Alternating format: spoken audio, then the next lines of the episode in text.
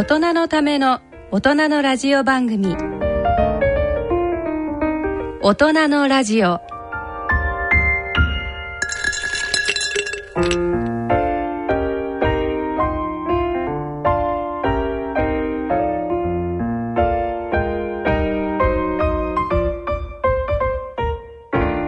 皆さんご機嫌いかがですか？坪田和夫です、えー、ご機嫌いかがでしょうか？ゴールデンウィーク皆さん楽しんでいらっしゃいますか？西澤邦弘です。こんばんは久保田恵里です。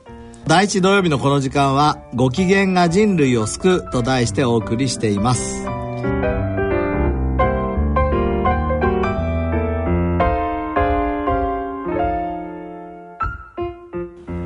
大人のための大人のラジオ第1土曜日のこの時間を進行いただきますのは慶應義塾大学医学部教授の坪田和夫さん。出版プロデューサーの西澤邦弘さん。メディカルプロデューサーの久保田恵里さんの3名です。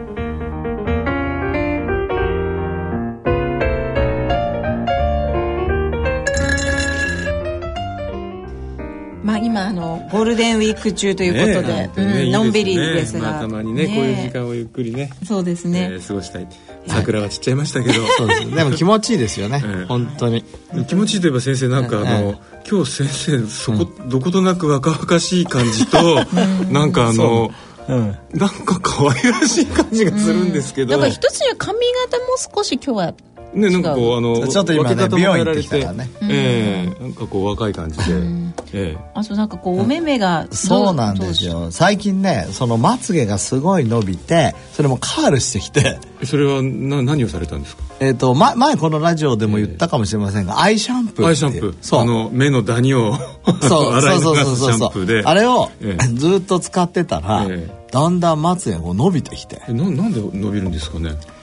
それは一つにはねあの髪の毛もさずっと洗わなかったら、うん。その毛根のとこに油が溜まったりするじゃないですか、でやっぱりまつげのところをこう洗う。でこれは本当はマイボーム腺のためにこう開発されたんだけどマイボーム腺とまつげの根元ってすぐ近くにご近所なのよ。そしたらマイボーム腺のねところをきれいにしてたら、うん。うんそのうまつげの根元も多分良くなって、ああ毛母細胞がこうなんか目覚めちゃってるそうじゃないかね。と思う。僕なんか今先生の話聞いて、待てよじゃあもしかしてアイシャンプーを、僕の髪の毛に使ったら違うとこ伸びるかと思ったらでもそうかそうだよな。シャンプー使ってるもんなと思ってですね。だからね、僕の目を見てね。で、あの、うちの娘なんかもね、はい。お父様、まつげ伸びてるって言ってね。えお父様って言うんですか？え、そうよ。え、ほ、ほなんて言うの？え？パパとかとかハゲハゲとかやえーそう。えそれありえないでしょ それありえないでしょお父様なんて呼んでそう、おほしいな。父様って。いや、もうそれは最初のほら、0歳からの教育だすごいな、お父様って呼ばれたいというの。お父様、まつげそんなのにどうしたの？って。アイシャンプーだよってみんなね、やり始めてね実は娘たちもね、まつげ伸びてみんなこそう。ううるるんな感じになってるね、友達、そのと、ままつげ伸びたから、うん。その友達たちのうん。女の子たちもうん。今使い始めて。じゃあもしかしたらなんか今年のあのまあ私どものあの日経トレンディとかですね、日経 MJ って雑誌であの、ヒットそうだよ、そうなるかもしれないよね。でなんか高校生がみんなアイシャンプーみたい言えた、高校生から流行る。だからうちのは大学生だけどね。な なんかあのこう放課後になるとアイシャンプーで洗ってもう一度化粧して出てきましたみたいなあの でもね、久保田さんひどいんですよ。僕、あの、これロバの目みたいな。なんかこうなんで？なんかほらなんでロバなんですか？いやロバの目ってこうザバッザバッってこうまつげがかわかわいい。ロバの耳って言いますけどね。ロバの目って初めて聞いて考えてみたらロバの目なんかちゃんと見つめたことないしと思って。でもさ、これがさ、ロバの目って言ったらさ、あの、なんていうの、目をやるエクステンションとかは何なのよっていうことね。うん。んね。あうんまああのまあ女性によってはたまにすごい方もいらっしゃいますよね、うんバンバンビの目みたいですよね。バンビちゃん。バンビの目みたいなね、でもあのあれじゃないですかあのこう眼瞼下垂ってこうね目が垂れてくる人あげると、あれもなんかちょっとそんな感じに見えますよね。いきなりあれ？なんかあのバンビちゃんみたいになってる。僕はなんか顔洗って鏡見るたびにそのバンビちゃんみたいなので自分で最近ね、うん、これどうなのかなと思いながら見て顔見て。そうですね、ちょっと映像がないので、ね。後でちょっと先生ちょっと見た目年齢チェックとかやった方がいいじゃないですか。いきなりなんかこうあのここ数ヶ月でね5歳若返ってそうです。たりしてまつげの長さとその人に与える印象、エイジングのその加齢の印象っていうのって、うんなんか先生研究したことあります？っていうかまつげはですね、えっとカールして上に向くと目が大きく見えることは確かなの、そういう研究は。あるなるほどなるほど。あそういう研究あこうやって上向くと、ん。うん。へでちなみにはい質問。まつげは何本生えてるでしょうか？いやはい何本生えてるでしょうか？はい言って言って言って。ー400本上に？400え本。じゃあ上下で上下で。上下で。今で少ない感じなんですけど150本。当たり。う上に100から150本、下に50から75ぐらいっていうふうに言われてる。半分なの下は。ああでもじゃあ久保田さんは合わせた数字を言って俺は片側を言ったのああそんなフォローしなくていいのよそんなの。そんなフォローしなくていいレディーファーストって言うんですか？いや俺400も生えてる。すごい人がいるんだなじゃあ400か生えてたら相当密に生えてるように見えるってことですよね。そうだよね。なんかももっさもさな感じに見えるってことですよね。ちなみにあのこのラジオのディレクターは僕が、えーアイシャンプーやったら眉毛が伸びたと思って。眉毛じゃないですからね。眉毛伸びた某某元政治家首相首相になっちゃう。うん。でもここも眉毛も洗ったら伸びんのかな？でもそれはあんまり効果がないですよね。私なんか年を取るにつれて長いのがやっぱ増えてきてて。あじゃあ伸びなくてもいいんだ。だから勝手に伸びるんですよこれ。あそれはいいんだね。先生たまにこういうところからこう長い毛が加齢されると生えるっていう、ああいうのって。遺書性にね。うん。そそれやっぱり加齢現象です。そうだから加齢の時には必要のないところってところに生えて必要なところから、でいわゆるコントロールが失われていくあれ特に眼科みたいなものとは違う現象なんです違う全然違う。全然違うんですね、もともとそれがないといけない。もともとないといけない、それが抑えられてるところ、ん。でもこんなとこでしょ？顔のこんなとこそうですね。突然生える。あと耳のあたりからあビュ耳ビュビュヨンって生えてくるとかはいはいきなり無意味な話からありますけどまあはい連休だからいいですよねそうですね、はいのんびりとはいはいであのでは、えー、と今日もゆるりと大人のための大人のラジオを進めてまいりたいと思います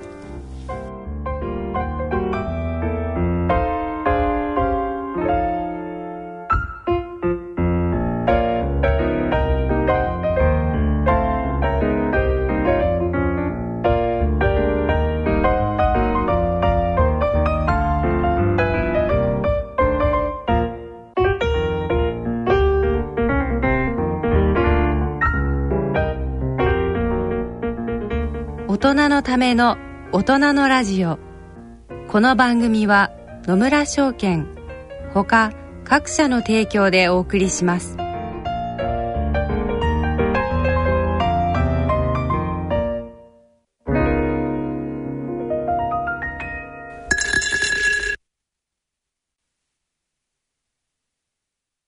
野村。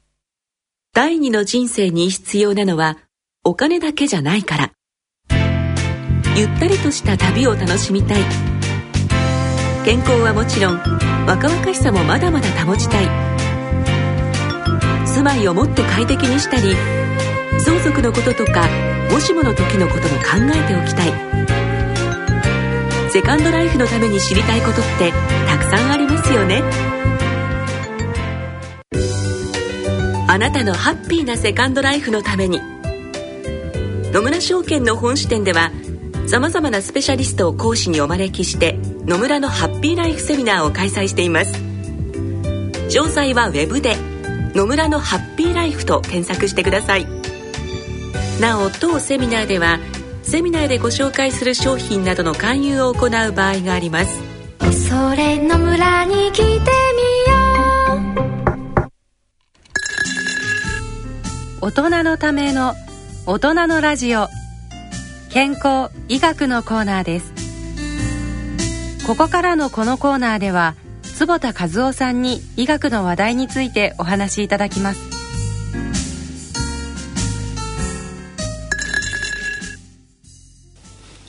はい、えーこのコーナーでは坪田先生に健康医学の話題を伺ってまいります。えー、4月になってあの健康診断のシーズンになって,、ねなってね。ええあのなんかこう新しいなんかニュースが今。そうなんですよ。結構あのい。ろいろなメディアが報道して、まあ、私どもの誌もやってましたけど人間ドック学会とそのお健康保険組合連合会ですか？があのもう少しその診断基準ですね、うん。えーグレーゾーンの診断基準を広げてもいいんじゃないのかっていうのがあって、なんかどうもあの一部の方々喜んでたんですよ。あなんだ政府じゃねえか俺みたいな、うんうん。で一応その報道によると150万人ぐらいのデータの中からこうタバタバコンを吸ってない健康な人を抜き出して見てったらあのもう少し広げてもいいんじゃないかと。例えばその、えー血圧の上の方は147ぐらいでもいいんじゃないか、下も94ぐらいでいいんじゃないかっていう、なんか今までだったらねえ？っていう感じなのとあとちょっとやっぱ気になるのがあの体重 BMI のですねあの正常域を下18.5、まあ、男性なんですけどね。で上の方27.7つまり28ぐらいまで広げちゃってもいいんじゃないって話なんですけどどうですか先生？いやこれ ちょっとね、えー新しい基準値147うん。ということは146の人は正常です。セーフってことですセーフねでその人が例えば BMI が27.5、うん。セーフ。セーフ。そうするとあの健康診断を受けるとですねあなたは正常ですって紙をもらうわけでしょ、うん。と何もしないわね当然。ね。自分はいい生活してると思う、うんうん。やっぱりこれはえっ、とちょっとその人間ドック学会が目指しているものが何なのかなっていうのがちょっとよく分かんなくなったね。そうですだって例えばねあの僕がやってる高価例学会では、はい。やはりこういうものに対してはオプティマル値っていうのを今提唱しようとしてる、オプティマル値って分かります？えーまあまあまあ、いわゆるこう必要最小限最低限というか、うん。必ずここのぐらいまでは守りたいねっていうのそんな感じでいいんですかね、っていうかね、えっとオプティマル値っていうのは最適値、ああそうか最適か、うん。だから正常値が、ええ例えば、えー正常値がねはいあの120だとするじゃない、うんうんうん。血圧の正常120だったら誰でも正常と思うじゃない、ね。これ147ってさ、うんうん。ちょっとどうなってんのか今度高血圧学会に聞いてみたいと、ええ。あバトルやろうこれ。これこれやろう。あこアンチエイジングジャーナルで、えババトルやろ。う、これあこれで嬉しい。いつもネタ困ってんだけど。そうですか。血圧で一回やれて肥満で一回やれる。そうですね。あそれでとにかく145は、えーとまあ、すごく上だけど120だったら正常だと思うけど、120でも足りないんじゃないの？っていうのがオプティマルの考え方。ああもっとももっといいあの値があるんじゃそう。そうそうそうないかという。だからよーく調べていくとね、うん。あの例えば、えー今あのあそこですね、えーセントルイスのワシントン大学に、はい。えーあそこそのそういう疫学のチームがあるんですよ。でドクター・フェルージとかね、えーそういう人たちがいて彼らがあの JAMA とかにはい創設書いてますけど、120じゃなくてここ110にしましょうと。おー。で110というものをオプティマルヘルスとしてちゃんと提唱しようと。うん。まあ、つまりこう目指すべき値はより良い値をあの決めといた方がみんな意識するじゃないかとそう。そうだからいことですそう。例えば128僕今122ぐらいだけど、え122で完全に安心するんではなくてうん。やっぱり110を目指しましょうという考え方のね、うん。これはもちろん賛否両論あってその人の人によって違うから、ええ。それを押し付けてるわけじゃないけど、ん。やはり健康診断した時にね、うんこちらの方に向かった方がいいっていう指標っていうのは大事じゃないですか。すね。全て一派人がだけに健康じゃさ、うん。ちょうどあのなんていうのイイメージとしては崖があった時に、えーよくアメリカのねあの、漫画で出てくるんだけど崖に近づくと落ちやすいじゃないですか、うんでも落ちやすいけど落ちてなければ、うんセーフ。セーフ。健康？でそう。で147の血圧までは正常ですと、うん。だけど110とか120だったらずっと崖から離れてるっていうイメージ、うん。で本当だったら僕だったらさやっぱ147だったらさ、いや147あるんだったらもうちょっと避けた方がいいんじゃないですかとかさ。思いますよね。あ言うと思わないこれ。先生の今のその崖の話じゃないですけど例えばこう、試験でね、ん。ギリギリのところで足を切られましたと、うん。ここにこう入れなかった人たちと入れたけども、なんかのまぐれで1点だけプラスであの受かった人が、俺セーフって思ってたらおそらくこの人落ちこぼれてきますよね。この学校の中で。いやだからこれぜひ、えっと人間ドック学会だけじゃなくて高血圧学会とかさ、動脈硬化が動脈学会高化学会とかそういう人専門の先生の意見も聞きたいなこれ。っていう感じ。ねあと先生その BMI もね、この間あのお BMJ ってあのまあ有名な雑誌のええ。疫学誌のところで、50ぐらいのあの研究をこうあのまあレビューして、えーメタアナリスですね。そうですね。それで結局ですね18.5まさにこの数字なんですよ、うんうん。18.5以下の人たちの、ん。えー死亡リスクが1.8倍なんですよ、うん高いですよね。で、うん。逆にですねえー BMI が37以上の人ですら1.3倍だったんですよ、それ僕よ読んだ、ええね、で痩せの方が危ないんじゃないのって話ですけど、でこれまさにその18.5をですね、あの健康だと。健康だと言おうと。いいのかなっていう感じがちょっとしちゃいますよね。そうですね、うん。だからまあそのなんでまあこう正常ですよって言われたらご機嫌だからみんな、うん。あのご機嫌になってほしいとかなんかそういう理論があるんだったらだけどね。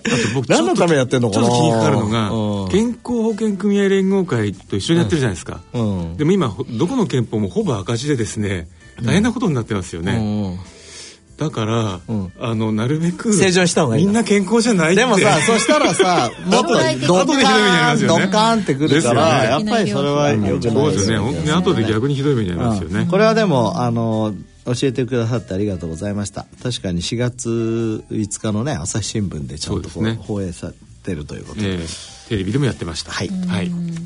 なのでちょっとこの問題はじゃあディ今年ベートのそうですね。テーマになるというでことで。そう。今年の健康診断でお異常な人出てても、うん。ちょっとよく数値をもう一回見た方がいいと。はい。そう。そう。いうことですね。それからやはりあの数値はオプティマルヘルスっていう今ね最適値って話をしましたけど、その正常の範囲内の中での自分の個人の動きっていうのが非常に大切っていうふうにまあ僕たちは考えてる。例えば、147もちょっと論外だけどさ、ええ。120だった人が125になりましたと、うん。ただねその今年は129になりましたと、うんうん。だから120から125になって129になってるわけだ、それは正常だからうんいいか、そうじゃなくてそそこには何かあるんじゃないの、うん。という。どういう上がり方をしてるかってことそうですよね。そうそうそよくあの、まあ、リテラシーって言葉ありますよね、うん。そのなせその理解するいろんなもの、だからあのお金に対してはみんなお金のリテラシーが必要で、どうやって使うかとかどうやってあの貯めるかとか、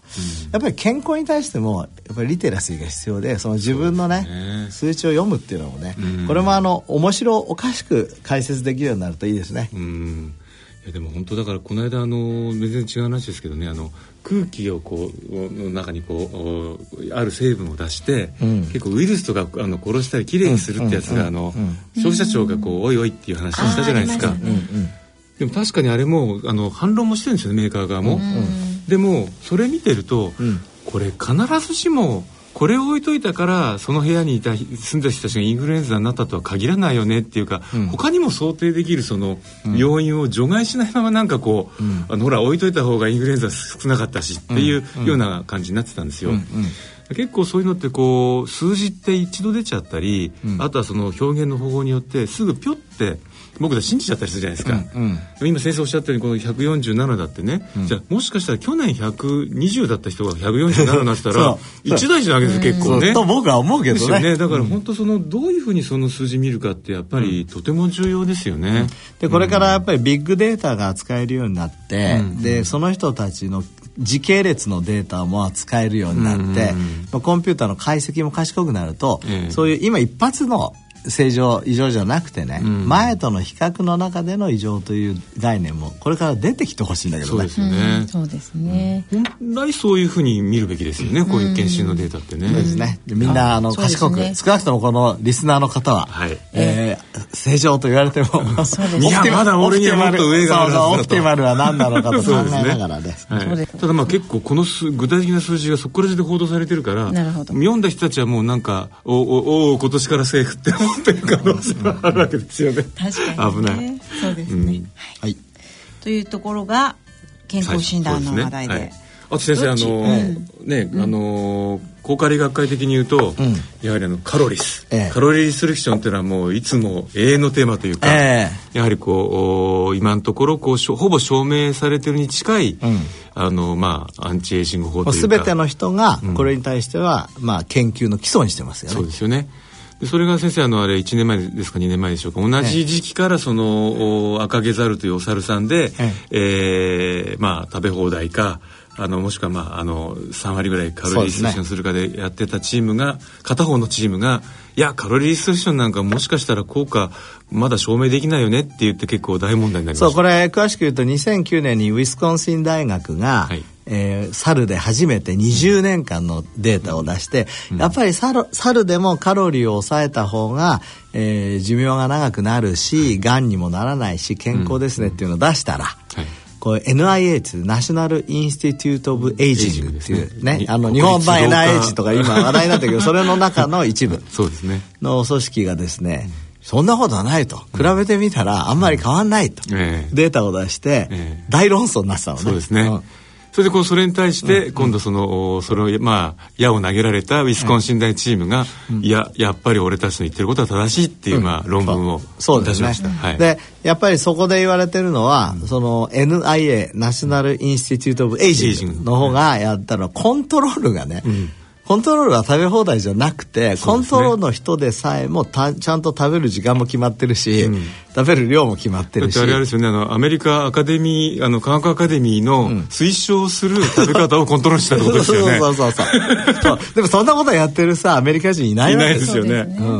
であのそのウィスコンシンチームはね、そもそもアカゲザルって今まで40歳を超えて生きてる個体が確認されてないのに、ええ。コントロール群に40歳超えてるやつがいると、これって完全なアンチエイジング食じゃねえかっていう、そうですね。のはい。本当そう言われてます。それから、あの今そのコントロールの方は食べる量もそうなんだけど食べるものもいいんですよ、ん。すごくいっぱいちゃんとねビタミンとかね、魚油とかね。そうファイバーとかもちゃんと入ってて。まさにその先生先ほどおっしゃったオプティマルヘルスの食事になってるってことですよね。だからまあ、あの僕は予想はされていたけど、あの論文読んで、あ、そうだなと。やっぱり、あの、カロリーリストレクション正しいんじゃないかそうですよね。でね、あの、すべてのそのおウィスコンシン大チームのコントロールのお猿さんよりも、NIA のお猿さんの方が体重も少ないって やってましたよね。そうですね。本当そうなの。そうなの、そうなの。あの私どちらとは言いませんが、ええまあ、とあるそのカロリースマンの猿の取材で研究チームを一回見に行ったことがあるんですけれども。あアメリカまで？見ちゃったんですね。見ちゃったんです。でそこでの衝撃の現場はですね、ええ。まあもちろん猿のいるお部屋に入るので、ええ。まあ、金とか持ってっちゃいけないので、こうん。ううんみんな着替えないといけないんですよ、うんおペギみたいな、うんうん。それでまああの私も部屋に入るからって言ってこう、まあ、着替えたんですけれども、で着替えたところにこうみんな研究員の方も一緒に着替えてて、まあその方たちのこうふくよかなことというかですね。あのー私もそこまで自分なんて言うんでしょう。すごい痩せてる方ではないですけど私がこう3人分ぐらいの方たちがそこでお着いやあのリスそれ、猿の分も食べちゃったね、きっと。ねだから研究者はまたこの真実から何を学んでこの体験なんだろうというやってることと言ってることは違いますなって話ですよね。ちょっと裏話なのでどことは言いませんがそういうチーム。どっちのチームか。いやいやいや。どっちのチームにしてもなんか結構かっこ笑いっていう感じではありそうますよね。いうことがありました、えでも先生あれですよねあの、どこの学会とは言いませんけど例えば糖尿病学会とかですね、結構あのご高名な先生があのご講演に出てくるとあら意外とあのふくよかでいらっしゃるなってね。と東大元暮らし。坪田先生と高カレ学会の先生は結構皆さん。そうですね。本当ねてらっしゃる。皆さん、いや前もお話ししましたけどあのねあの坪田先生とことあの私たちの日経で共同でアンケートやったら、やはり圧倒的にやはりねあのやはり意識が高い先非生方常にね。ですよね実践してる、まあこの高価理学会のそのテーマテーゼ、ん。えー実践の医学ということなんで、まあ、ご自身にもやってもらうということでね、はい。そう思います。さあ先生もう一つ、ね。どうぞどうぞ。あ島根みにで先生は一番の実践者でいらして、まあ、そうですよね。サプリメントは何 100? 28 ちょっとそれは進めてるわけじゃない。よ、はい。うん。えそれはみんなに進めてるわけじゃない。粒ですよね。うん。いやどっちかっていうとだから僕の場合には経済でいうとハイリスクハイリターンですから、だって自分はそういうのプロだからね。だから自分の もうすごくファインチューニングもしてるし、それに時間もかけてるし勉強もしてるからハイリスクを取れるけど、だからハイリスク取ってるからたまにねあのー取りすぎて例えば卵なんか6つ食うぞとか言って食ったら リン先月リンがそうねそうなっちゃったりとかああいうのもさやっぱり毎月のように測ってるから分かるわけじゃない。そうですよね。で皆様にはお勧めしません。やっぱりみ皆さんはやっぱり安全な、えーローリスクローリターンかミドルリスクミドルリターンぐらいの取り方をされる。ね、でその中で最近なんかこうグルコサミンで面白いデータがある、先生グルコサミンを取られてるんですか？グルコサミン僕は取ってないです、ただグルコサミン面白いことにこの間キーストーンミーティングにエイジングの行ったらですね、ええまあ、世界中の有名な先生方がねそうそうそうそうティングですよね。そう、はい。その中でやはりそのいろんなサプリメントのね 位置づけみたいので、ええグルコサミンが結構高い位置に面白いことです。そうなんですよね。あの、アメリカのあのワシントンコホートていう結構大きなコホートで、2010年にある最初にいろいろなこうあのサプリメント取ってるのをこう見てたら、グルコサミンとコンドロイチンだけ優位に寿命をなんか伸ばしてるっていう、他のビタミンミネラルがかんあの出ませんでしたっていうそうですねやつでしたよね。で、うん。そこでも語られてたんだけどそのグルコサミンって膝にとかね、うん。よく言うけどあれ全く関係ないっていうのが、そのそれもあのシステマティックレビューであのやっぱ否定されましたね。そうそう。だからそれをあのネタに言ってる人に怒られちゃうかもしれないけど、うん。膝にのために飲んでもダメだと、ん。だけど健康にはいいと、ん。それはなぜかっていうの。ねこの間もあのネズミとねえーっとスシーエレガンスかな。線虫で、えーっとグルコサミンを飲ませると、えー寿命が長くなるっていうのがネイチャーコミュニケーションに出てですね。ねうちの研究チームもすぐにこれを 買って買ってですね、うん、これはどういうふうにこれを生かしていこうかと、えーやってるところですね。あれ面白いですね。面白いですね。なんかその仕組みとしてあのおなんですかね糖代謝のもう一つの方の仕組みサブサブパスウェイって言われてる、ええええ。あのヘキソサミンパスウェイを、えあのやってるとか、ええ。まあでもそっちあんまり関係なくてですね、うん。むしろこのうん今回のあ話のネタの一番面白いのは、このカロリーリストリクションとも関係するんだけど、えーグライコライシスって言ってそのグル、えーいわゆる解糖系っていう作り方エネルギーじゃなくて、ミトコンドリアの方を活性化して、いわゆるカロリーリストリクションに近い状態を作るっていうのがこの結果なんですよ。そうですね。すごく面白い。特に中でもそのカロリー数の中でもこう低炭水化物にしたような時と同じような結果が出てるってそう。そう。いういうことなんです言い方をしてますしたよね。そういうことですね。だこの辺のとこだから今まで体に良いと言われていたものが、うんそのヘルスクレームとは別に違ったメカニズムで、うんえーその今のサイエンスの主流の中に食い込んでくる可能性があって、まあ面白い。そうですよね。だからこれからあのサプリメントのいろんな機能性表示っていう話もありますけど、こういうところにもね本当にあのこういう話が直結してくるので、そうですね。今までの思い込みでやってちゃダメだね。じゃあグルコサミンが例えばサチュインとかそういうところにも絡むかもしれないとか、ね前からそういう指摘ちょっとあるんですよ。確かに。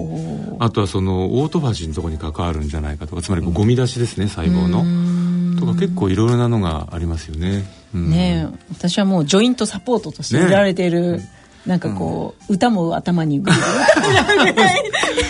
いやでもね例えばあの僕たちのあの雑誌なんかでもやっぱココラーゲンってどうなんですかっていっぱい来るわけですよ。であのそれこその英語のサイトなんか引いてもあんまり引っかかんないわけですよね。ところが実は日本語の論文引くといっぱい出てくるんですよ。でつまり日本以外でココラーゲンでお肌が改善したっていう研究やってるチームが世界中どこにもほとんどいないんですよ。ところがねグルコサミンでお肌っていくと結構出てくるんです。なるほで世界中にやっぱりグルコサミンを取ったらその保保湿力が上がったとかあの elasticity っていうその弾力性が上がったとかね、結構あってまだこっちの方が世界のチームがやってるなっていうふうに思うんですけど。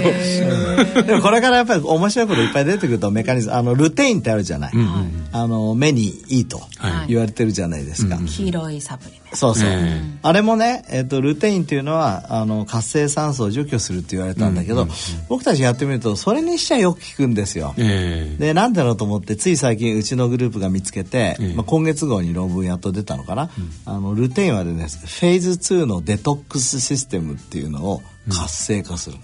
えー。でそれはそのフェーズ2のデトックスシステムってもの自体はどういう、えっ、とね、それはどういうのかっていうと、えーちょっと詳しい話になっちゃうとあれなんだけど、あのー僕たちの体の中にこういろいろ毒とか入ってくるじゃないですか、はそしたらそれを除去するシステムがあって、その時にあのフェーズ1とフェーズ2ってなってて、うんでフェーズ2っていうのは例えば SOD2 とか、えーそういうなんか酵素群が何個も何個もあるわけ、でみんなで共同して働く、でそのフェーズ2の部分を活性化すると。だから今までルテインっていうのはたただ単にその活性酸素は除去するんですよとか言われていたのが実はそうじゃなくて遺伝子に働きかけて、そういう体を守ってあ目を目の細胞を守ってるってことが分かってじゃあ場合によってはそのエピジェネティックな変化の悪い方向に行くものをこう抑えるようなこともあり得ると思うんですよね。あり得ると思う。えー面白いですね。だから今まで目に良い食べ物と言われてたものにはそのもっと違ったメカニズムがあるんじゃないかと思ってうちの慶応の眼科はですね一生懸命やってるまあでもね前から先生おっしゃっているようにこう目ってやはりこう時計であるありこうまあ一番の情報機関で、うん。まあそこを守るためにきっと何か役に立つものって、えなんとなくこう感覚的にね、え重要なポイントに働いてくる可能性があるような気がしますよね。そうですよね。やっぱり重要ですよね。見えてカメラであって、ん。えー時計の働きもあるわけですからね。あそうだ。先生のお教室にはこの春から、ええー目は時計部門ができたんです。え、サーカディアンチームですか？サーカディアンチーム。あの目は時計チームで、えっと正式には時間生物学う研究室っていうのができかっこいいですねなんか。名前も。前ここでも言ったかもしれないけど、ソークインスティチュートってあるじゃないですか、あそこであの羽鳥めぐみ先生先生がいらしたんですか？か彼女を、えー、と准教授で引っこ抜いてきた、ああいやこう2年間かね。講習あの交渉してね、はい。で彼女は、えー食べるタイミングで、はい。その太るかあの痩せるかが決まると。アメリア同じ。メリカ中の健康雑誌があの、えー、なんだ8時間あ8時間の間に8アワーダイエットっていうのが、もうだから彼女のデータをもとに普通の本が売れたんですよ、そうですよね。だから彼女にまず言ってんの、ええ。あのね久保田さんね協力してもらって、本を出したら、うん日本でね。うん、せっかく慶応の准教授っていうのがそうですよね。うん。そしたらいいですよね。いいですいいです、うん。確かにエイトアワーダイエットはなんかもっと先生臨床試験もやってほしいですよね。そうですね。そこら確辺かにそうですね、あでもね大学院生も2人来てね。もう。チーム4人のチームができ坪田先生の研究室はもう我が世の春っていうんたいですか、ね、やそんなことないですけど。もう大変ですけど。ね。そうそんなわけで、ね。今年のもう春から話題盛りだくさん、盛りだくさんで。はい、ありがとうございまはい。す、、以上、えー今日は、えー人間ドック学会のお話から始まって、まあ、先生のアンチエイジング生活や、はい。ササプリのお話でお話しさせていただきました。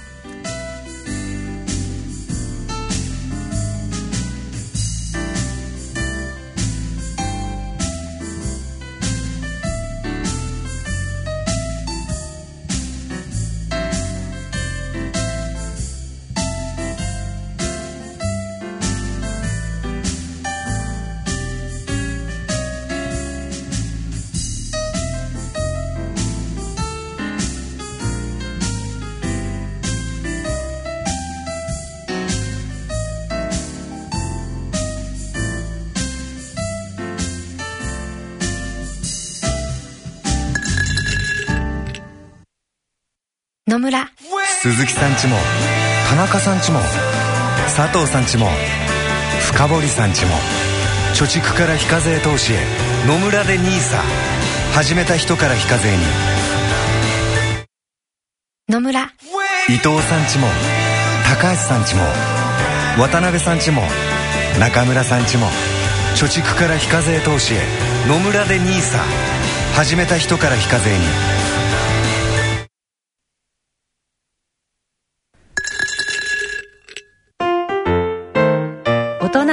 めの大人のラジオ。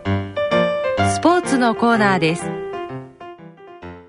はい、えー、ではスポーツのコーナーです。えっ、と今回はいろんなこう健康のアプリのお話そうですね。とか、運動のアプリとか、はい。そんなお話をできれば。去年も先生がこういろいろと使ってらっしゃる、ね。のーこう iPad であじゃあ iPhone で、ええ。ーつけてるとどこ走ってるのええか全部わかるような、ええあの、えーまあランニングのランキーパー。ランキーパーとか、あとこうベッドの横に置いとくと、えスリープサイクル。えーとか、あのすごいいろんなものを実は先生お使いだっていうのを、あのご説明いただきましたけど、え最近あのこう腕に巻くタイプの活動量計とか、紙ゴムみたいな活動量計とか非常にこう軽量でつけやすいものが出てきて、あの測る人も多くなってると思うんですけどあの単にこうつまりカロリーを見るだけじゃなくて結構いろいろな測定ができるようになってきてますけど、先生はどうですか？そのあたりもなんかお使いになられてるものってあるんですか？僕は今あの、まあ、先ほどのスリープサイクルとかね、ええ。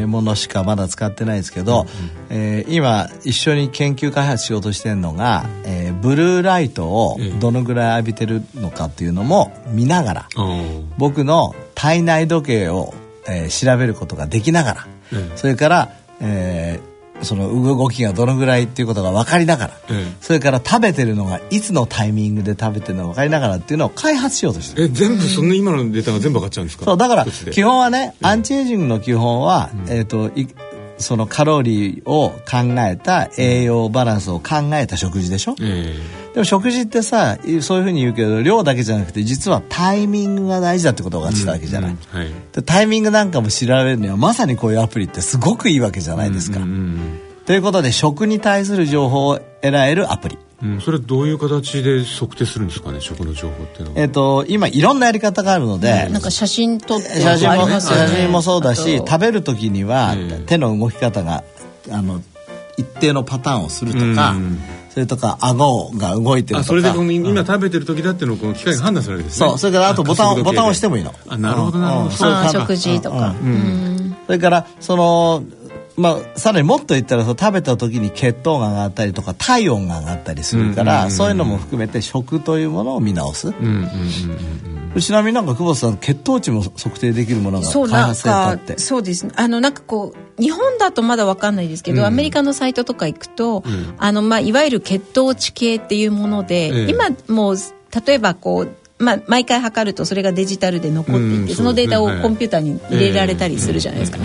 あれが例えばこの iPhone とか iPhone まあで血糖値測れだったら、まあこういうところから USB 接続ができててそこで測るとどんどんここに入っていくと。データとしてどんどんこのアプリに残っていくと、うん。っていうような仕組みが今できていて。この iPhone のさ画面にゆ親指をビューッと押し付けてると血糖値が分かったらいいねそれが一ねそこま番いいんですよでいったら一番いいんですよね。僕いろいろと探してねダウンロードしたのが全然そうじゃなくてねこれあのやっぱ自分で入れないと管理してくれないっていう。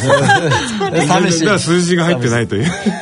まあとにかく食でしょ。それから次は運動も、えっと今までは運動をどうするだけだったのが、えーもう24時間、えーこうつけることによって、はい。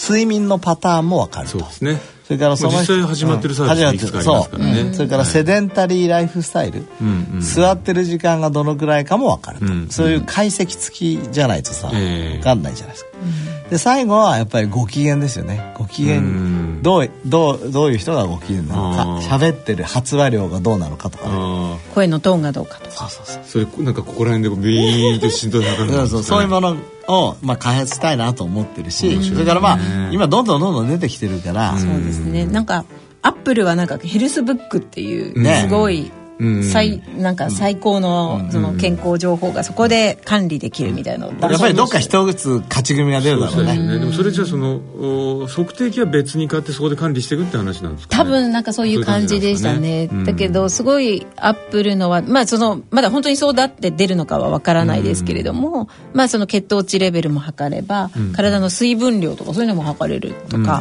なんかこういろいろ細かくいろんなことが書いてあってさすがだなっていうなんか感じのお肌関係のね測定器は今ソニーがねあと3年ぐらいであのー売り出すっていうのやってるんですよね。結構成功なものであの肌の手軽に。そう水分量とか脂質量とか測るようなことをするらしいですけど。でもまあちょっと肌だと毎日毎日測んないのかなって感じしますけどね、まあそうですね。うですね。あとは西田さんこれ、はい。知ってます？ドライアイっておこれ先生作ったんですか？これ僕が作った。僕たちが。えこれ何がわかるこれドライアイっていうあのーこれまだ iPhone しかないんですけど、ええリスナーの方も iPhone の人はアップアプリに行って、えドライアイって入れると出てきますけどあストアに行ってドライアイって実はこれ実用視力が測れるの。へえ実用視力って西田さん知ってた？知らない、あのー、い。やわかんない。あじゃあちょっとさや,、はい。やってみる？はいやってみます、うんあのじゃあややってる間に僕はせ説明しておきますけど、はい合ってる方にどんどんどんどんボあタンを押していくねボタンを押していくわけ。これ実用視力っていうのはですね、えっと今までの視力っていうのは一瞬見えればいいんですよ。例えばはい右とか左とかほんの一瞬最大瞬間風速なんだけどでも日常生活で使われている視力っていうのはこの時間軸があるわけ。あ結果出ました。でいくつ ?0.47 そんな低いんですかこれ。よよくない。だって1.0普通普通のメガネ普通だと何ですか？そのメガネされた視力これででもね、あのすごくあの近眼が進んでいるので、ん。矯正でもね、0.8ぐらいかあなーにででももっと悪いんですね。悪いね、うん。だから0.8は一瞬はええ見え見るけども。見えるけどもこうやって。今みたいな何回も何回も繰り返してるとこれしか見えない。見えないと。それをそういうのを実用視力っていうんですこれ運転した時やばいじゃないですかこれじゃ。そうですよ。そういうことですよね。ん僕僕たち一つ論文出してるんだけど、はい。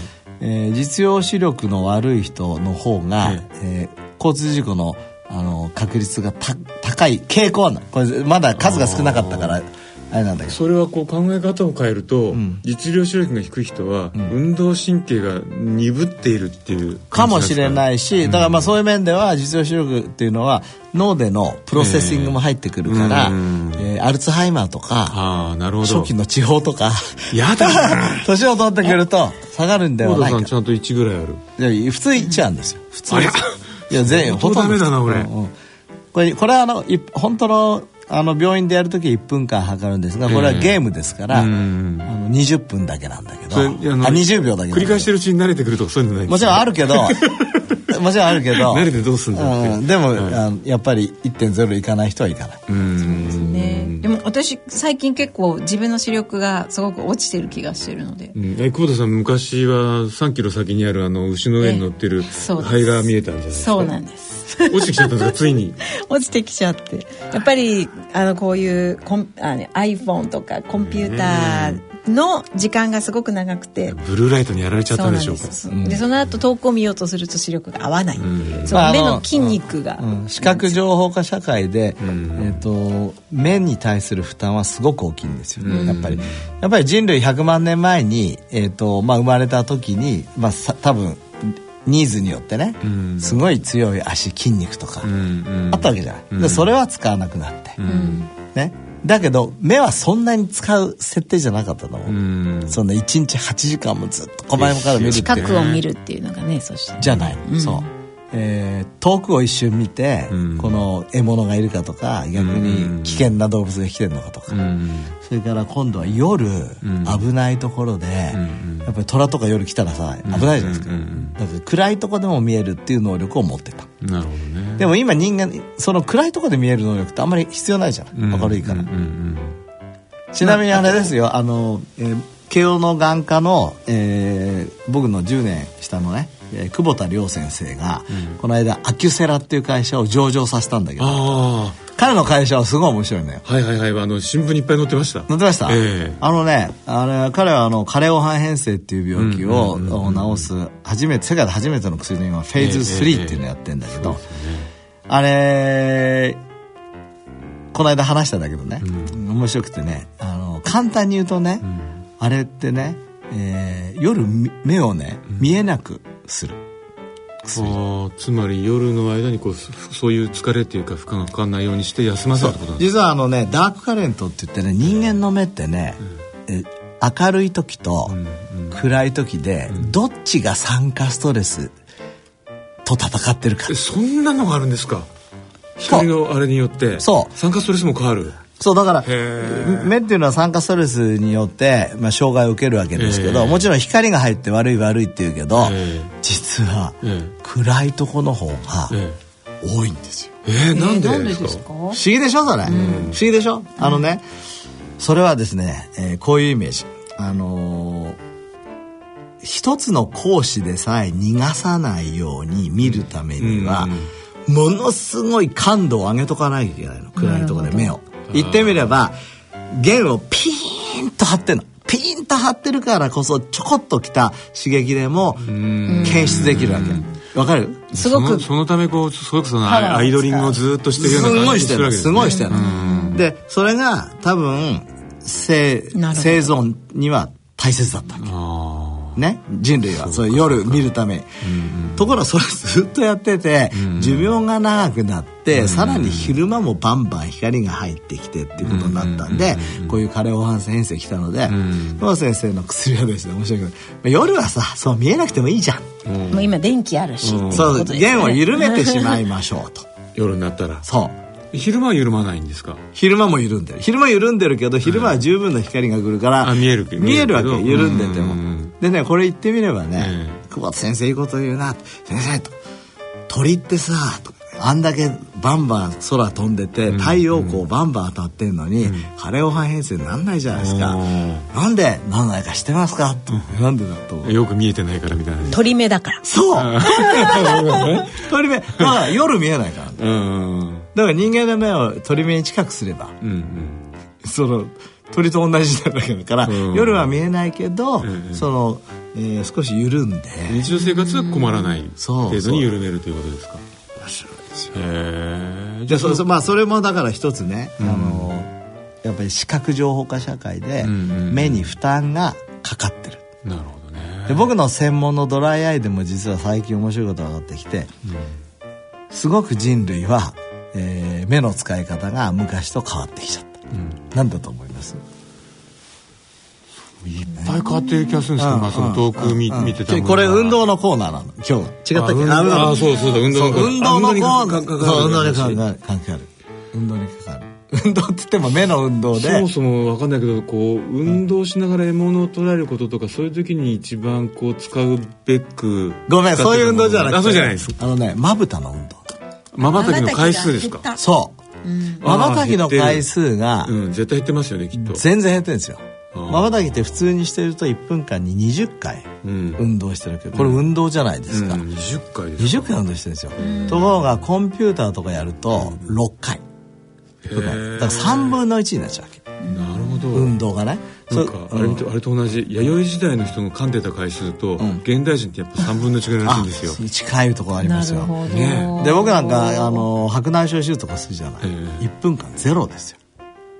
あ先生自身が？そうずっともう集中してるかでねじゃあまばたきってなんで重要かっていうとですね実はまばたきをするたびにまぶたのここにあるマイボーム腺っていう油を押してえ油を出してた。うん、この目のあの鼻の付けのところにあるところで。鼻の付け根じゃなくてここの上上えっとまつげの間根元。あのほらアイシャンプーの話したじゃん。アイシャンプーはあそこのマイボーム腺の油が詰まっちゃってるのを取る。あの石鹸なんだけど。なんでじゃあ詰まるかっていうと今までさうん毎回毎回油がちゃんと出てたのをずっと3分の1になっちゃうからだんだん固まってきちゃうんですよ油が。油がなるほど。出なくなっていっちゃう。それからまばたきするたびに実は涙の線にも刺激がいって涙が出てたわけ。なあそうかそうか。でその刺激がなくなっちゃう。うん。言ってみれば、まさまま、い1分間に20回うん。排出してたわけ、ええ。1分間に20回お手洗いに行ってたようなもの、それがなるほ3分の1になってどうしどうなるか。便秘にどなる。便秘になる。そう。なんか目のセデンタリーな感じですね。そうよそうよそうよ。だからあの涙腺、えー便秘仮説 先生それねペーパーにされてますよね。パーでもうこれはねなんと素晴らしいことにね、ええ。あのプロスワンっていうはいはい雑誌に、えと最初動物実験でうんうんまず作ったわけ、うんうんうん。これも大変なのよ。まばたきの回数を減らす、えあこれドライアイ モデルマウスってさ、ええ。なかなか作れないの。それ先生のところで作られたんですか？作ったの。へえ中村さんっていううちの研究員の人が、ええ。ドライアイマウスそうどうやって作ると思います？まばたきの回数を減らすんですよ、え最初はさこんな縛ってさ あかわいそうにさかわいそう。開けちゃったよでも全然ダメなのそういうん。じゃないちゃんとまばたきの回数を減らさなきゃいけない、えうんうん。どうしたでしょうか？まああのリスナーの私はちょっと回答してるので、うん。リサさんと。リスナーの方もぜひ、どうやこれこれ10年ぐらいかかったのよ、おー。それ筋、ま、あのこう、眼筋の、なんかこう、お予約予約する違う違とかうこれねえっ、と西田さん僕こうやって見てる今こう原稿を読んでるとええ。まばたきが減るじゃない、ええ。もう一つ僕のまばたきが減る方法があるの。それは何かっていうと、私は今何やってるでしょうか。ええ。なんかこうバランス取ってそう片足立ちしてる片足立ち。すなわちバランスを取ってる時って、ええ。まばたき減るああそうかそのいろんなところでこう見ながら見ながらしてないといけないからまばたききなんてしてる余裕はないとなるほどね。じゃあちょであの危険な状態とかもしくはそのリスキーな状態に置けばまばたきが減るってことですか？でだからネズミをええ。こういうねええ。ブランコの上にこうやって置いた。の、やっぱりひどい話です そしたらさ、えネズミはええ。まばたきできない。3分の1にちょうど減った。えーじゃあそれはその、例えばそのそのバラそういうバランス棒の上で生きたマウスの子供はもう生まれた時からまばたきが少ないとかそうにはならない。いやそうになんない。だって下ろしちゃったらすぐにまた戻っちゃう。んですね。でその人たちの涙の量が実は減るという発見をして、うん。これ僕たちぶったまげたんですよ。まばたきが減っただけでどうして涙の量が減るのかと、うん。そしたら涙腺に便秘が起きててでずっとほっとくと、もう刺激が来ても今度まばたきが来てしても、うん。涙が出なくなっちゃう。その例えばね腸の中で便秘が起こったらそこでやっぱ悪い発酵が起こって、そのよよく言うあのスカトールとかインドルとかですね、フェノール類ができて、でこれ結構体に悪さしますよね、マイボーム腺が便秘になったら悪さするんですか？そうマイボーム腺も涙腺も、ええ。えー、と便秘になったら、ええ。炎症が起きるっていうふうに僕たちは今考えてる。あ考えてる。あなるほど。でですからまばたきはやっぱりした方がいいしうん。まばたきしないんだったら、ですよ、ええー、涙腺で言ったら1日1回号泣したらいいと。泣く。え号泣ね。そう。だ巨大うんちを1日1回するって感じ 脱粉脱粉時間を作ると。そうバシーって出せば バッシそうそうそうすごいちょっと迫力あった今。わかりました。そういうとても連連休の最中のあの、土曜の夜とは思えない。そうえでもそそ先生そこのまあ炎症が起きると症状としてはどういうことが起きるんですか？炎症が今、えっと炎症とか酸化ストレスが起きてくると、えーその涙液の分泌のマシナリーが働かなくなるっていう仮説のもとに今やってるんですね、あうんとまあでひどいドライアイになったりそうだからとあのそう便秘してくると、はい。便秘のために詰まってるしそれから西澤さんが言うように、ん。物理的に詰まってるだけじゃなくて、そこに酸化ストレスや炎症が絡んできて本当に動かなくなってきて、そうなってきちゃうと、ん。本当に涙出ないんですよ。ん。でこれは人の研究もしたの。慶応の倫理委員会を通して。いや本当はこれ4年ぐらいかかってるんだけど、え。でシェーグレン症候群っていうようなねその自己免疫疾患で涙が全然出ない人っていうのはいるんだけど、ええそうじゃなくて男性でん。太ってて、自己免疫疾患じゃないのに、どんなことやっても涙が出ないひどい人たちっていう群がいるわけ。それはあの男性で太ってるってことと関係があるんですか？えー、とそういう人が結構お多かったんで、まあ、そういうふうに言ってるんだけどああ太太ってる人たちの中にそうそうそうそう。でその人たちに了承を得て、えー。涙腺のバイオプシーをして、ええー調べてみたら、ええ。その人たちの涙腺は全部便秘して便秘してた。なるほど。なんかやっぱその今太ってると連想しちゃいますよね。いろいろなところで詰まってるのかなって。そう。そう。だからまばたきは非常にあなあなたにとってのね非常に重要な目の運動だからまばたきはパチパチパチパチした方がいいと。なるほどね。先生まあこれスポーツのコーナーですけどええ。例えば今の話ってねえこう目がよく動かなくなって乾いてる人は、え体の動きもとろくさくなってるからなんとなく運動量が減っちゃって、え太ってるとかってそういう関係はあるんえっと、ドライアイはまだやってないんですけど白内障では、うんうん。うちのあの時間生物学の准教授のですねええ。綾木先生がやってくれまして、うんうん白内障になって見にくくなるとやっぱり運動量は減ります、うんそして、えー白内障の手術すると、ええ。なんと歩行速度がえ。速くなる、うん。まあそれ確か前も伺ったような気しますけど、ななんでなんでなんですかね？あそのメカニズムはよく分かってないんだよだから見えるようになってあの動くのか、それともよく見えるからとか。うんよく寝れるから、例えば成長ホルモンが出て、うん。筋肉がついて、って。いうのかこれはこれからやるけど少なくとも白内障っていうのはアンチエイジング手術であることはもう間違いない。ね、まあでも本当にこうお話伺ってると、まあ、その先ほど先生が、まあ、動物と人間の比較を最初にねされましたけどそもそも私たち人間って嗅覚とかええ。聴覚って、えあのサバンナにいる動物たちに比べたらはるかに劣ってるわけじゃないですかそうですね。要は、うんうん。いわばじゃあどこで戦うかって言ったらある意味目と、ん。前から前も先生おっしゃってたようにその、着てた毛皮をは脱いで自分でこう汗出して体温調節できるようにそなってるっていう。長距離走ができるようでになったというシステムでそういう意味から非常にこう裸であることと、目がちゃんと動いてることってに 人人たの人たるゆえんにすごく重要なんじゃないかって気がするんですけど、そうですね。人の根源にね、ねえ。関わってる。だから目っていうのは、ええ。あの脳のですね、えー、大体5割から8割ぐらいのうん。部門を使っちゃってるんですよ、うん。だから脳ってさ見るために生まれたって言われてるぐらいですか。ら、うんだからそういう面では視覚っていうのは大事だと。そうですよね。いやだってあの最近こう腸の論文いっぱいありますけど、おそらく見ることはまあ相当目あの目と脳でやってるとしてもあの、まあ、我々の頭ってやっちゃいけないことするじゃないですか。そうですね。まあ、あのタバコ吸ったり、まあ、タバコならまだしもこう変な薬やっちゃったりとか、つまりエラーを起こしますよね、ええでもこう腸の先生方はいや我々の腸はねこのこいつらが好きなあのものをちゃんと与えておけば、そういうエラーは起こさない。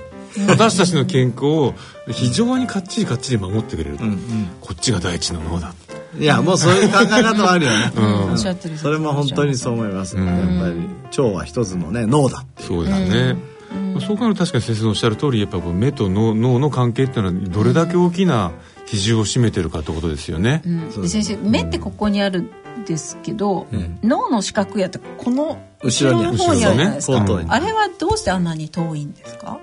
ああずっとそういうふうに考えたことないけど、えっと脳が見てるじゃないですか、はい。最終的には、で目が出先機関じゃない、実はその中のその data processing ってものすごくされてるなるほど、じゃあうん遠い回路の方がまあそのそのぐらいのものが必必要だったことは確か、もちろん。なんか聴覚野とかもちゃんと耳の近くうん。にあ,、確かにね。あるんですよね、うん。でそれはまあもしかしたらプロセスがね data processing が少なくて済んでるけど、人間の場合はすごく複雑で、えー外側膝状体っていうところで行って、うん。こうちゃんとデータ処理をして、そして後頭葉で見るからね。なるほど確かにいろいろなところにこう情報飛ばしながらいろんなものを考えますからね。ということであの視覚情報化社会我々はですね、はい。非常に目に負担のある社会にいるけど、まあ、それを意識してね、え目に運動は大切大そうそうそうさせてください。最後にちょっとだけ聞きたいんですけど、え。運動がよくできる人とええ。目の関係とか、ええ。もしくはその、何かこう、目から例えば運動能力を上げることなんてできるんですか、もちろんできますよ。そういうのがスポーツビジョンって言って、ええ。それはあの次に僕が作りたい。ね、時間生物学を作ったけど、ええ。スポーツビジョンの本当のサイエンスの部分は、今度僕が作りたい部分です。というのはね、えっと、空間認識でしょ、うん。結局スポーツって、例えば野球でボールが来て自分とのボールとの関係をちゃんと認識して、でどう体を動かすかってことかでしょ、ねうん。とその空間認識やってるのって、音じゃなくて目なんですよ、と目が当然重要なわけ、んで三角療法から言うと面白い研究があって、目と目の幅が開いてれば開いてるほど、その正確に位置が分かるじゃない、んうん。だから野球選手で打率の高いやつは目が幅が開いてるっていう研究やってる人がいたりとかね。本当に？そうそうそう。で僕からしたらさ、当然ドライアイがあったら、うん。ね、ピッチャーがこう投げる間に瞬きしちゃったらよ。うん、ボーンって入っちゃいますだってよね0.22秒とか0.22秒なんったらもうあっという間に来ちゃうじゃない、うん。だからドライアイの人はやっぱりなかなか、うん。えーいいバッターにはなれないなるほどね。それから目が乾いてきちゃったら、ここ最近は当たんないんだよって目が乾いてるだけじゃないですかっていうこともあるかもしれないんでこれからそれはやりたいと場合によっますてあれですね。じゃあままばたきをにいあの1分間20回する訓練をしてしてたらこう運動能力が回復するとかね。あとまずは目の便秘検査をして。いいですね、ぜひちょっと楽しくなってきました。はい。はい。では、えー以上スポーツのコーナーでした。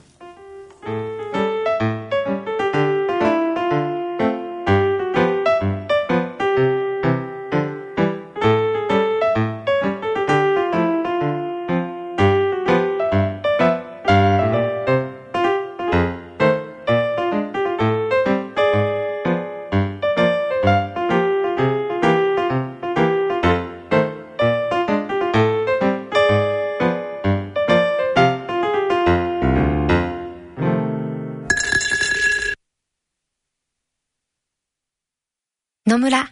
鈴木さんちも伊藤さんちも高橋さんちも中村さんちも渡辺さんちも田中さんちも佐藤さんちも深堀さんちも貯蓄から非課税投資へ野村で NISA 始めた人から非課税に。大人のための大人のラジオ。ではそろそろ最後になってきましたが、えー、と今回の大人のラジオはいかがでしたでしょうか、い。や面白かったですね。いやはいもう今サプリメントで今日はグルコサミンの話に出ましたが坪田先生はもうあの収録、ま、間際であのやはりあのサプリメントを飲まれようとしているというですね。何かゴソゴソされてるなとは思う何やられてるのかいやサプリメントの時間だなと思ってのようです。あのやっぱり時間栄養学に基づいて先生のサプリメントも捉えていらっしゃるので。なるほど。いや面白かったですね今ええ年いろいろ。でもあの今日グルコサミンはい。の新しい視点も私は学べてそうこれ面白かったです、増やさなきゃいけないかなとも悩んじゃあグルうんですねじゃあ100 29 130粒。になってうん130粒ぐらい。粒ぐらいになる。はい、でまあえっと来月なんですけれども大阪で、えー、第14回はい。日本高加齢医学会総会という、そうですね。えまああの学会自体はあの、えー専門家向けだったりするんですけれども、最後の日に、えー6月8日日曜日にはい。市民講座というものが企画されていて、えっ、とあの料理家の先生ですね、とうん。とはい。あの俳優の石田純一さんもいらっしゃるということで、あのえ、ええホームページで第14回日本高加齢学会総会とはい。の市民講座というのでこう調べていただくとあのアップされると思いますのでね。もしご関心あったらぜひ、はい、あそうだ。あと一応あの私たちのやっています「日経ヘルス」という雑誌の6月2日売りの7月号ですね。センターに、あの第14回日本高加齢学会総会と連動企画っていうのがあのブックインブックっていうのが挟まってます。あの30ページぐらいの、でその中にはその今回学会でテーマになる、えー食とアンチエイジングっていうものをですね、えーどういう形でこう実現できるのかっていうその今回の学会に向けてやっているえープロジェクト、お弁当プロジェクトってのがあるんですけども、そのお弁当の紹介とかね、あのこうそあのそこのおシンポジウムで話される先生たちのこうお考えが、えーあったり、あと、まあ、このラジオでも、えー坪田先生もお話しになられている、えー、高カリ学会で話題になっている食情報ですね。あのカロリーリストリクションとかあとはまあその糖質との付き合い方とかですね、えーそういうものもあのまとまってるんで、えー皆さんにはそのそこを見ていただくとなんとなくあこういうようなことをこう学会の中でもディスカッションしてるんだなっていうのはお分かりいただくかもしれないんそれはで便利ですね。ええ立ち読みででもいいので。お金があの余裕があったら買ってくださいという感じで。はい。はい、ということで、えー今日も楽しくやってまいりましたがそろそろお時間となりました、えーお相手は私久保田恵里と西澤邦弘と坪田和夫とでお送りいたしました。えー次回私たちがお会いするのは来月6月7日の放送となります。それでは次回放送までさようなら。さよなら。